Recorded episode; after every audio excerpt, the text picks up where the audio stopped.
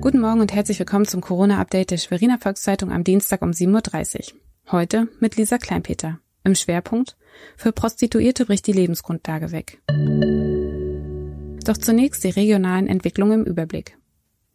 Mehrmals in der Woche ist das Ordnungsamt in Schweriner Umland unterwegs. Die Mitarbeiter überprüfen, ob die Beschränkungen und Auflagen zur Eindämmung des Coronavirus in den Geschäften und Gemeinden eingehalten werden. Die Kontrollen in den drei Ämtern Kriwitz, Strahlendorf und Ludwigslust-Land sind bisher ohne Probleme verlaufen. Doch die Auflagen verwirren. So gingen fast täglich neue und auch anderslautende Hinweise der Landesministerien ein.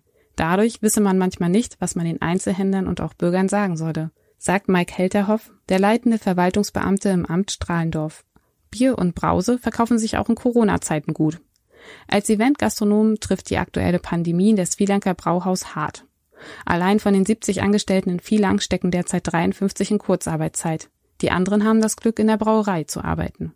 Fast brausende Monaden und auch die Biere aus dem kleinen mecklenburgischen Dorf werden in vielen Einzelhandelsläden auch weiterhin gekauft, sogar mit leicht steigender Tendenz.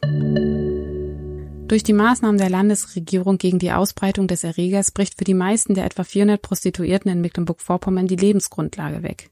Die Arbeitsstätten haben geschlossen, viele Sexarbeiterinnen haben kein Einkommen, Rücklagen sind eher selten, sagt Sandra Kamitz von der Beratungsstelle für Menschen in der Sexarbeit in Rostock. Das Bundesfamilienministerium hat das Übernachten in Bordellen für die Zeit der Krise erlaubt. Wohnungslose Prostituierte haben dadurch zumindest eine Unterkunft.